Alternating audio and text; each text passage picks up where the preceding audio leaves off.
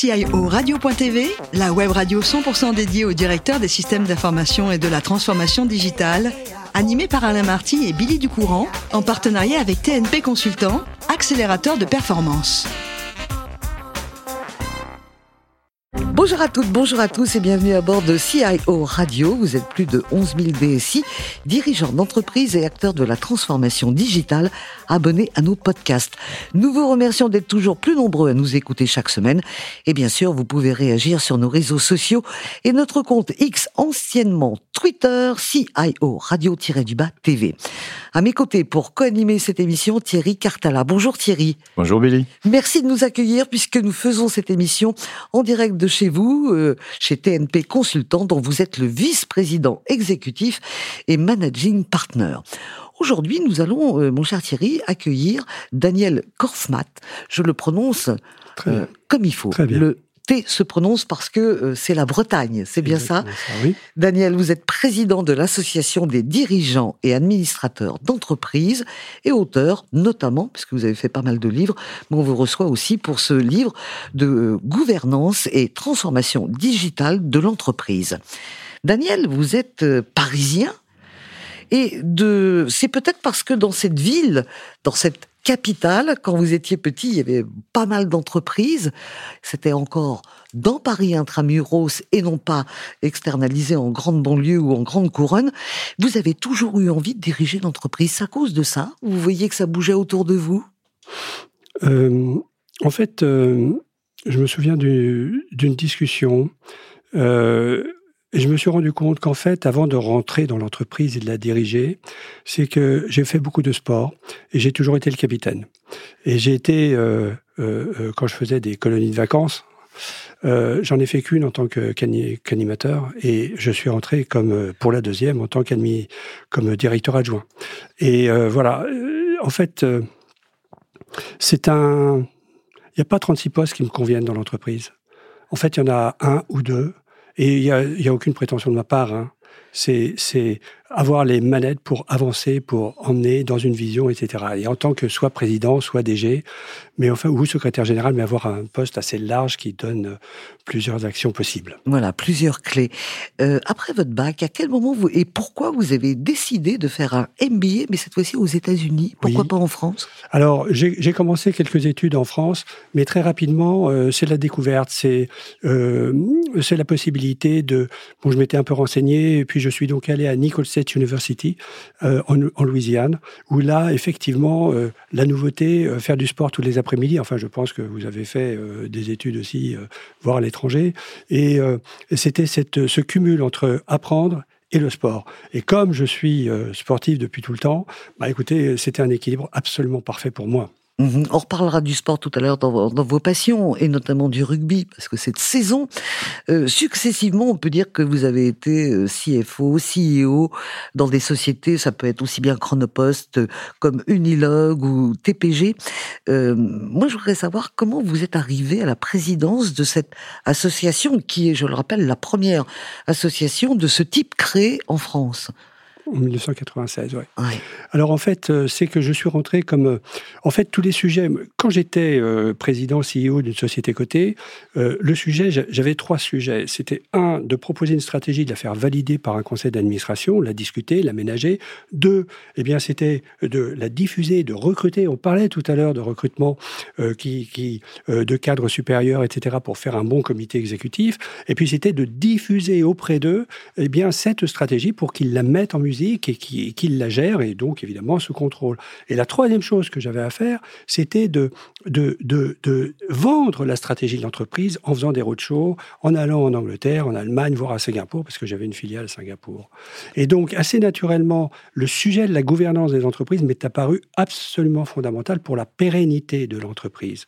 Et on s'en rend compte, 80% des PME qui disparaissent, il y a un sujet de de, de, de, gouvernance au départ. Mmh.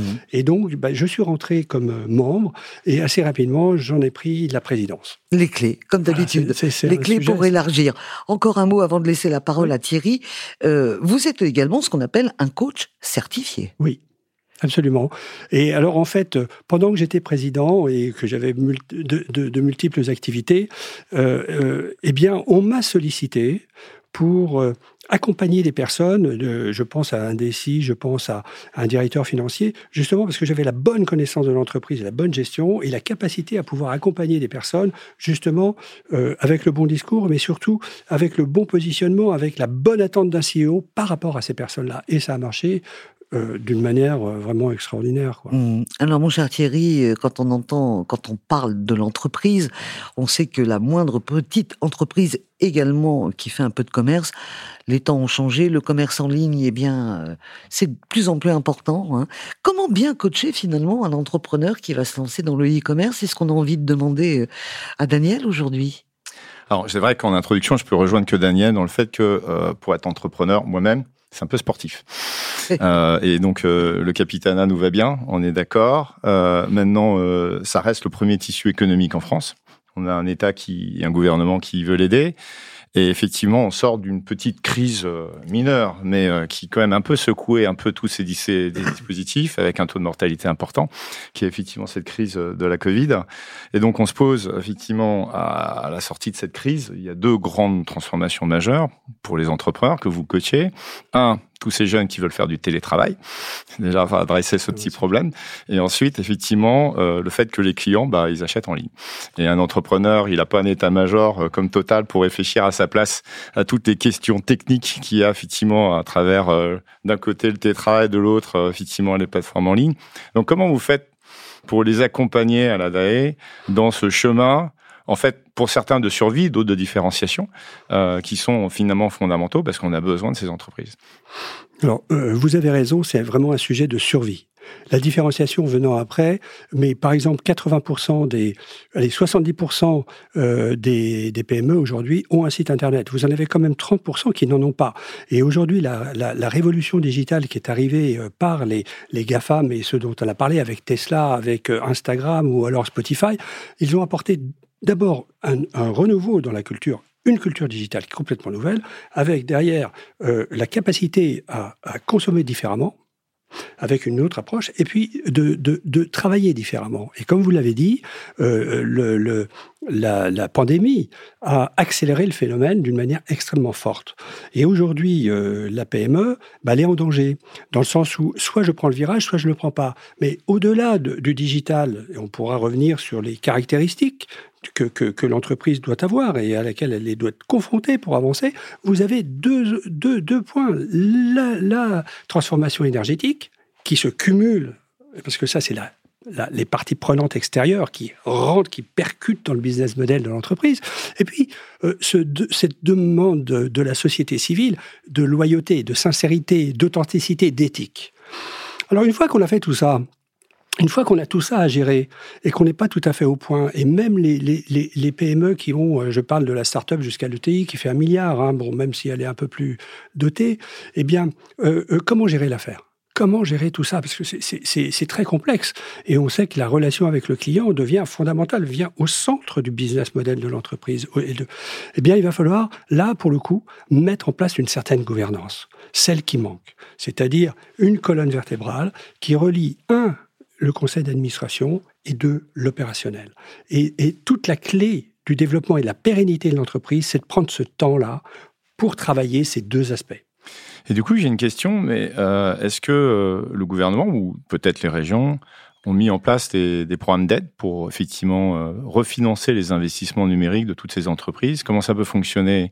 L'administrateur ne va pas sortir le cash en permanence pour effectivement aider à mettre en place une plateforme en ligne euh, qui va effectivement permettre de concurrencer euh, éventuellement un gros distributeur.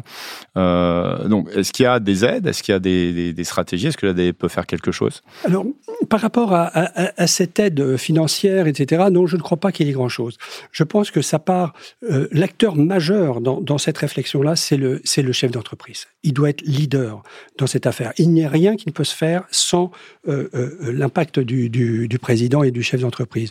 Et ce chef d'entreprise aujourd'hui, il est dans une situation assez extraordinaire. C'est-à-dire, on parle beaucoup de la solitude du président, vous la connaissez. Hein. Et on a passé des nuits blanches à savoir ce qu'on allait faire et on allait décider. Et ensuite, on prenait cette décision. Mais le problème, c'est que ce chef d'entreprise dans la PME, c'est un homme qui est euh, multitâche, multi-opérationnel, qui est en même temps stratège, commercial et central dans l'organisation, et il fait face tous les jours, d'une manière quotidienne, il est sollicité pour des sujets, des questions diverses, qui, qui, qui, qui sous la pression du temps, et il doit décider sous la pression du temps et sous la pression des événements. Et comme on parle de la solitude du, du, du président, c'est pas une masse affaire, ça existe, c'est pas une idée, c'est pas hein, une vue de l'esprit. Eh bien, lui, euh, sa situation, c'est qu'il ne peut, euh, à un moment, il peut prendre de mauvaises décisions. Et il y a un risque, non pas pour lui, même s'il y a un burn-out. Et alors un burn-out, ok, ça n'engage que lui, mais derrière, il y a une entreprise. Et il faut faire le distinguo entre l'entrepreneur euh, qui, qui manage, et le chef d'entreprise, et puis la personnalité morale de l'entreprise. Et là, on la met en jeu par des décisions soit trop hâtives, trop hâtives, soit des décisions qui sont non prises, et c'est une décision de ne pas prendre la décision, et puis ou des décisions qu'on prend en, en, en retard. Et le train passe, et là, vous mettez en difficulté la société et la gouvernance de l'entreprise, qui remet, c'est comme un vélo, vous avez deux roues. Hein, euh, vous avez une roue pour le conseil d'administration, une roue pour l'opérationnel. Et qui pédale? Bah, C'est le président. C'est lui qui fait la relation entre l'un et l'autre. Et c'est lui qui est leader de cette réflexion. Si lui ne prend pas conscience, et ça c'est le rôle de, de, de, de, cette nécessité, euh, eh bien, euh, euh, le virage digital, le virage de la, de, de la transformation euh, énergétique ne pourra pas se prendre dans les meilleures conditions. C'est vrai que c'est un long chemin, euh, sachant qu'il faut distinguer les start qui effectivement n'ont peut-être pas les mêmes soucis qu'un dirigeant qui va céder son entreprise. Oui. On n'est pas sur les mêmes schémas de gouvernance. Oui. Le premier va recruter à tour de bras, quitte à se planter, oui. et l'autre va réfléchir plutôt à la façon dont il va gérer ses administrateurs. Euh, du coup, euh, l'ADF est des, vous avez des clubs de réflexion, oui. vous avez des, des, pour aider les uns et les autres dans les différentes dimensions euh, que sont l'entreprise.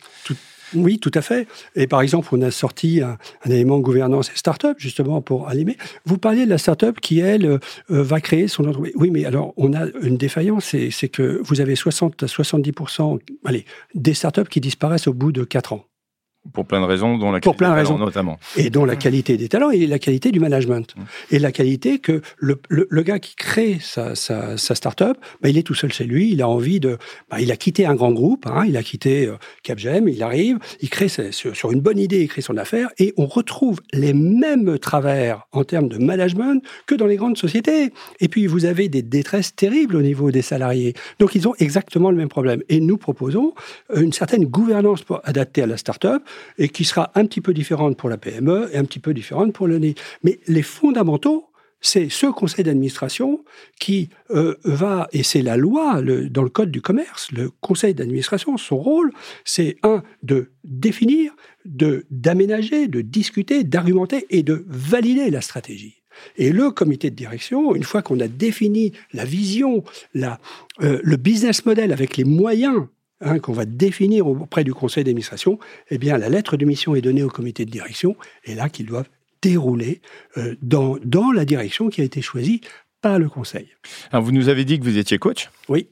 Euh, alors justement, ça, ça, ça, rappelle une question, c'est est-ce qu'il y a un coaching qui est possible euh, entre les dirigeants euh, de ces différentes entreprises, entre ceux qui, entre guillemets, ont d'expérience, savent, versus ceux qui, effectivement, débutent? Et est-ce que vous avez ce, mécanisme de coaching par pair, au-delà de vos compétences à vous, qui puisse être, effectivement, démultiplié? Alors Moi, j'interviens pas complètement dans, nos, membres, chez nos membres, mais effectivement, ça, c'est le partage d'expérience et la nouvelle relation client, hein, partage d'expérience. Et là, effectivement, nous avons des rencontres, des petits déjeuners où là, nous partageons les expériences, où nous discutons sur différents thèmes, par exemple, euh, euh, euh, la start-up, le contrôle interne, par exemple. On a tout un tas de sujets qui tournent autour de la gouvernance de l'entreprise. Et nos membres sont sollicités et sont, euh, participent à ces échanges. Oui, bien sûr. Voilà. Et pour plus de détails, je rappelle votre dernier ouvrage, hein. Gouvernance et transformation digitale de l'entreprise, c'est paru aux éditions de l'Armatan. Merci beaucoup, Thierry. Vous avez encore un, un énorme point commun avec Daniel. Euh, je sais, Thierry, que vous aimez le rugby. Passionnément. Oui, c'est exact. Et vous, Daniel, je, on va suis terminer. Très heureux en ce moment. Ben voilà, et on va terminer avec vous, Daniel. Vous êtes vice-président d'une équipe de rugby, laquelle? Dans, Alors c'est Mugron, hein, je l'étais. Je ne le suis plus depuis euh, deux. Ouais, mais toujours attaché, années, mais je le suis ah, toujours attaché.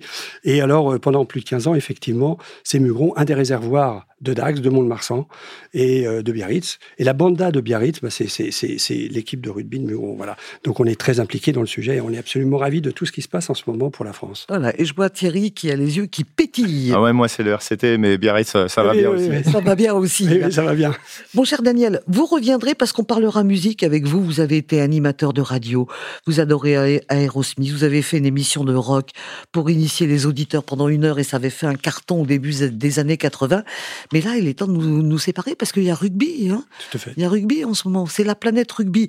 Merci beaucoup Daniel, merci également mon cher Thierry, merci à tous les deux. C'est la fin de ce numéro de CIO Radio. Retrouvez toute notre actualité sur nos comptes X, anciennement Twitter et LinkedIn. On se donne rendez-vous mercredi prochain à 14h précise pour accueillir un nouvel invité. L'invité de la semaine de CIO Radio, une production B2B Radio.tv, en partenariat avec TNP Consultant, accélérateur de performance.